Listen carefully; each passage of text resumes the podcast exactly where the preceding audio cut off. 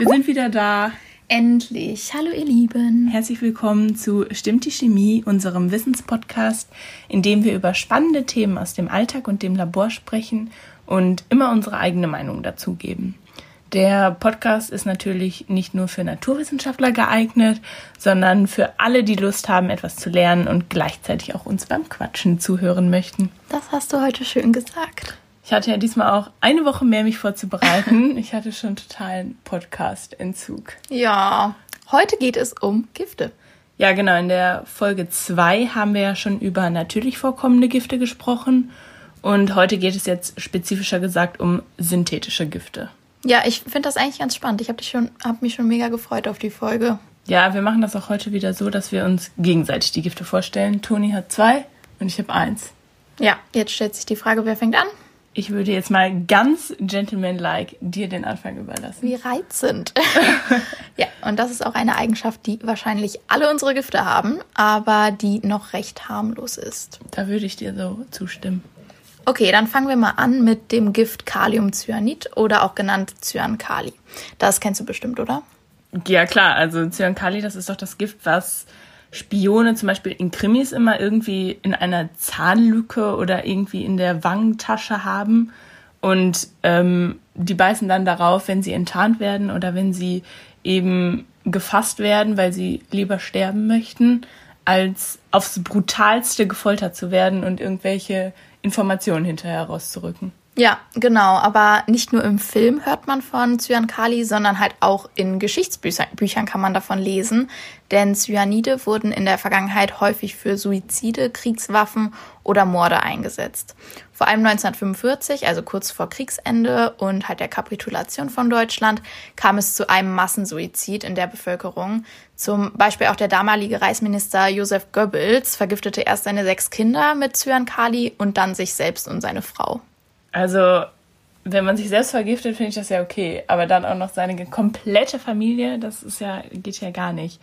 Aber ich glaube, viele Nazis wollten sich halt auch so der Verantwortung für ihren oder von ihren Taten entziehen. Ja, genau.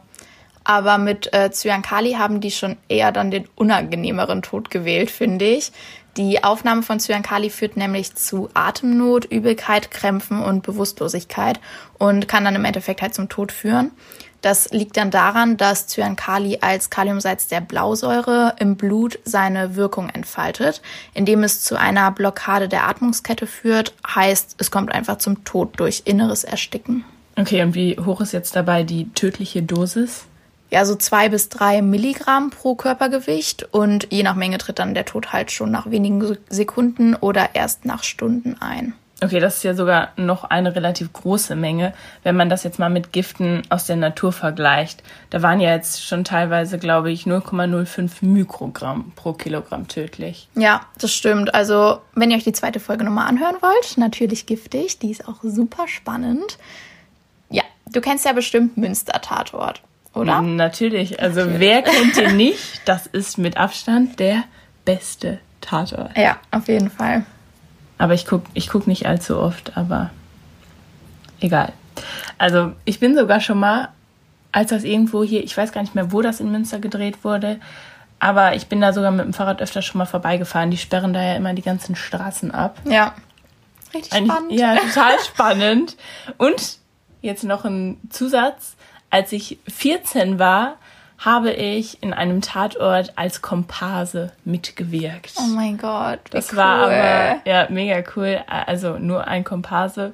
Und das war in Köln beim Schimanski-Tatort, als der Götz-George noch gelebt Den hat. Den kenne ich auch. Ja, ja. Der war ja auch total berühmt. Ja, richtig cool. Erinnerst du dich denn an die Folge Lakritz? Da wurde das Lakritz vergift. Also da wurde in das Lakritz-Gift ja, genau, okay. genau, der Name schon so sehr naheliegend. Äh, das war tatsächlich mit äh, Cyankali vergiftet. Und das haben die dann halt herausgefunden, weil das extrem nach Bittermandeln gerochen hat. Aber das ist ja irgendwie nicht so clever, das dann als Mordgift einzusetzen, wenn das so einen starken Eigengeruch hat, oder? Das wird man doch total merken. Ja, in dem Fall hat das Opfer das tatsächlich nicht gemerkt, aber man muss das Ganze schon generell ganz geschickt angehen. Es gab zum Beispiel mal einen Fall, also einen versuchten Mord. Da wollte ein Mann seine Frau vergiften und hat Cyankali in den Pudding gemischt. dadurch, dass man dann aber das halt so stark gerochen hat, hat die Frau halt mitbekommen, dass damit irgendwas nicht stimmt und hat die Polizei gerufen. Na gut, das ist natürlich wirklich so ein schiefgelaufener Mordanschlag. Aber das sollte man dann irgendwie schlauer angehen. Ich meine, Pudding müsste ja theoretisch irgendwie auch süß riechen. Ne? Also der riecht ja, ja. nicht bitter. Ja. Man müsste sich schon irgendwas mit, eben, ja, wenn du sagst so Mandelgeruch, müsste man irgendwas mit Mandeln benutzen, ja. oder? Erstmal Mandelhörnchen backen und was da rein tun. Ja, tatsächlich können, können aber circa ein Drittel der Menschen diesen Bittermandelgeruch gar nicht riechen, genetisch bedingt. Also hatte die Frau auch mega Glück. Ach krass, aber wieso, wieso kann man den nicht riechen? Ja, ich weiß auch nicht, woran das liegt, aber es ist einfach so. Das einfach von den Genen her, dass viele, viele wahrnehmen. Menschen den wirklich einfach gar nicht wahrnehmen können. Ach krass, aber gibt es denn ein Gegengift dafür? Äh, ja, genau. Das muss dann halt nur schnell genug eingenommen werden. Okay, das ist ja wenigstens schon mal ein Vorteil, ja. oder? Also, aber wie schnell führt Zyankali zum Tod? Ja, innerhalb von wenigen Sekunden oder Stunden. Also je nachdem halt, ne, von der Menge her. So viel Zeit habe ich dann auch nicht mehr ins Krankenhaus zu kommen. Nee, kommt drauf an, wie viel du hattest. okay. Kommen wir zum nächsten synthetischen Gift. VX. Ich finde, VX könnte irgendwie der Name für das nächste iPhone sein oder für das kommende E-Auto, oder? Ja, ist echt so. Verbindet man jetzt nicht unbedingt mit was Chemischem. Nee, finde ich auch nicht. Meine Substanz kennen viele als Nervengift oder als chemischen Kampfstoff. VX ist ein Organophosphat und gehört zu der sogenannten V-Klasse. Hier steht das V für viskos. Es ist bei Raumtemperatur eine farblose, geruchlose und ölige Flüssigkeit und wirkt erstmal gar nicht so gefährlich, aber VX zählt zu den gefährlichsten und giftigsten Stoffen überhaupt. Aufgenommen wird es überwiegend über die Haut, aber auch eine Aufnahme natürlich über die Schleimhäute ist jetzt möglich. Okay, und wird es dann auch flüssig als Gift eingesetzt? Genau, man sagt dazu auch sesshaft, da der Anteil, der verdampft, eben sehr gering ist. Bei Einsatz von VX sinkt dann die Flüssigkeit zu Boden und je nach Witterung, das heißt einfach, ob es regnet und wie die Temperaturen sind, kann das Gift dann bis zu drei Wochen da verbleiben. Boah, das ist ja übelst lang. Ja, ich finde das ganz schlimm. Gelangt VX also einmal in den Körper, egal ob jetzt über die Haut oder über die Schleimhäute, wird die Weitergabe von Impulsen in dem Teil des Nervensystems blockiert, das für die Steuerung der Organe und des Blutkreislaufes verantwortlich ist. Es kommt erst zur Atemnot und zu Sehstörungen, dann folgen Muskelzuckungen, starke Krämpfe und Schmerzen, Schweißausbrüche, dann wirst du bewusstlos und dann kommt es zur Atemnot und letztendlich zum Tod. Oh. Boah, das klingt schon heftig. Irgendwie voll ähnlich wie bei den synthetischen Drogen. Wie viel muss ich denn davon einnehmen oder abbekommen? Also bei Aufnahme über die Atemwege führt schon ein Milligramm zum Tod. Über die Haut ist es zehnfach so viel. Oh, krass. Das ist eher weniger als viel. Gibt es denn ein Gegengift? Ja, also bei Vergiftung, wenn sie direkt erkannt wird, wird erstmal eine Mischung aus Atropin und einem Oxim gegen die Giftwirkung von VX gegeben und dann noch ein Medikament zur Muskelentspannung, weil du total verkrampfst. Ah, okay. Ja, aber gut, dass es ein Gegengift gibt, ne? Immerhin. Ja. Seit wann gibt's denn VX? 1950 wurde VX eben zufällig entdeckt, als eigentlich an Pestiziden geforscht wurde. Und von da an folgte dann eine Massenproduktion und auch sehr viele Tote, bis alle Kampfstoffe der V-Klasse von der Chemiewaffenkonvention 1997 verboten wurden. Und darunter befand sich eben auch VX.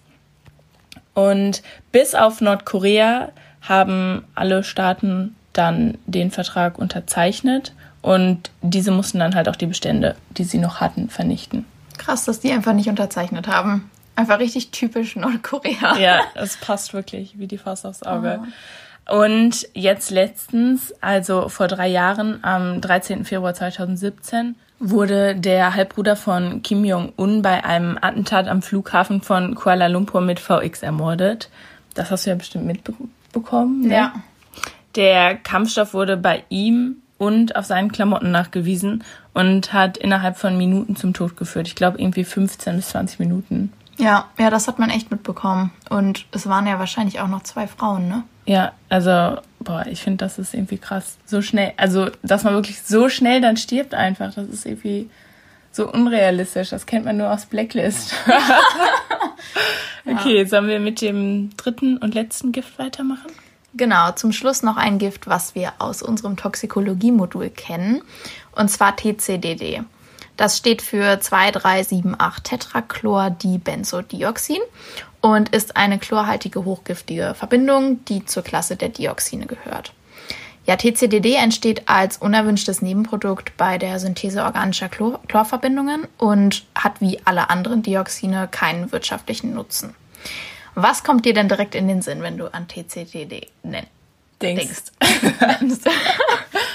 Toxikologie und Rechtskunde. Das Silvester-Unglück. Genau. Wir ja. haben das ja dieses Jahr im Februar geschrieben. Genau. Das kam ungefähr in jeder Altklausur die Frage. Ja, ich glaube, das musste man wirklich wissen. Ja. Ich weiß gar nicht, ob es bei unserer Klausur im Endeffekt dran kam, aber. Nee, ich glaube nicht. Okay. Ja, TCDD wird auf jeden Fall als Seveso-Gift bezeichnet, weil es für den Chemieunfall 1976 in der italienischen Stadt Seveso verantwortlich war. Dabei wurde eine unbekannte Menge des hochgiftigen Dioxins freigesetzt und auch wenn zum Glück keine Menschen starben, waren trotzdem die Folgen richtig schlimm. Außer dass fast 2000 Hektar Land um das Werk rum für mehrere Jahre vergiftet waren, wodurch dann halt auch über 3000 Tiere starben, waren auch viele Gebäude vergiftet, die dann abgerissen werden mussten. Außerdem wurden allen Schwangeren von der Gesundheitsbehörde dazu geraten, abzutreiben.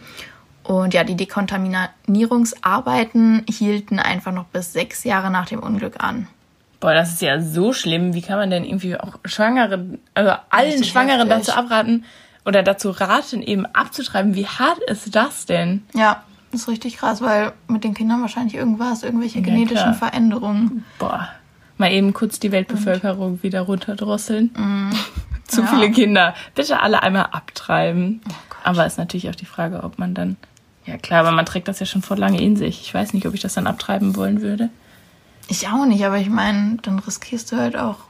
Ja, ja wahrscheinlich ist beides halt schlecht. Aber dazu, ja, dazu raten ist schon mal besser, als sie zu zwingen, aber trotzdem, ja. ne?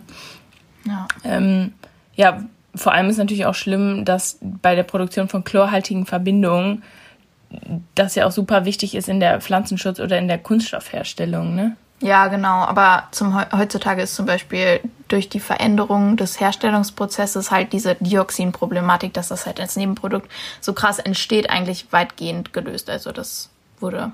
Okay, aber, aber du meinst doch jetzt, dass bei dem Unglück keiner gestorben ist. Aber wir haben bei Toxikologie und Rechtskunde gelernt, dass TCDD extrem giftig ist. Ja, genau, das, genau, das ist ja auch ein Gift und äh, es hat auch viele Leute krank gemacht. Der Kontakt mit TCDD kann zum Auftreten von Chlorakne führen.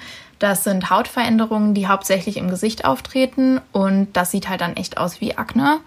Außerdem können durch die Vergiftung halt Veränderungen an den inneren Organen und am zentralen Nervensystem auftreten, was zu einer Beeinträchtigung körperlicher Funktionen und gegebenenfalls halt auch zum Tod führen kann, zum Beispiel dann durch Krebs.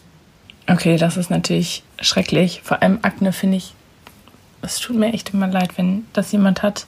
Ich bin froh, dass wir so eine gute Haut haben. Ja, das stimmt. also, das heißt, man trägt auch wirklich langfristige Schäden davon. Genau, es ist eigentlich hauptsächlich langfristig schlimm. Okay, ja, das ist auch nicht ganz so cool. Ich weiß nicht, welches Gift ich am liebsten nehmen wollen müsste. Aber müsste. Gar keins. Ja, gar keins. Aber ich glaube, ich glaube, ich würde bei VX bleiben. Wenn ich schnell sterbe, dann besser als qualvoll. Ja, das stimmt. Ne. Aber ich bin total am struggeln momentan. Wieso? Wegen Lernen? Das auch. Mein Problem ist, ich kann nicht gut lernen und gleichzeitig dabei Netflix schauen. Das ist wirklich ein großes Problem momentan bei mir. Ja, das kenne ich. Man weiß nicht, wofür man sich entscheiden soll.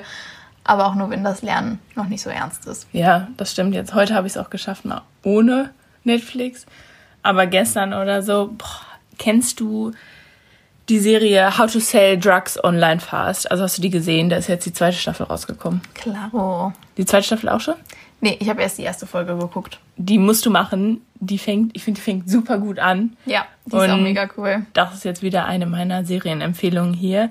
Das passt auch irgendwie gut zu unserer Drogenfolge, finde ich, weil da auch viel mit Tabletten und Gras und so. Ne? Genau, muss man aufpassen. Koks. Die entspricht natürlich nicht der Realität, diese Serie weder der Umgang noch die Wirkung und so. Aber Die ist schon echt cool, die Serie. Musst du am Freitag nach deiner Klausur Direkt.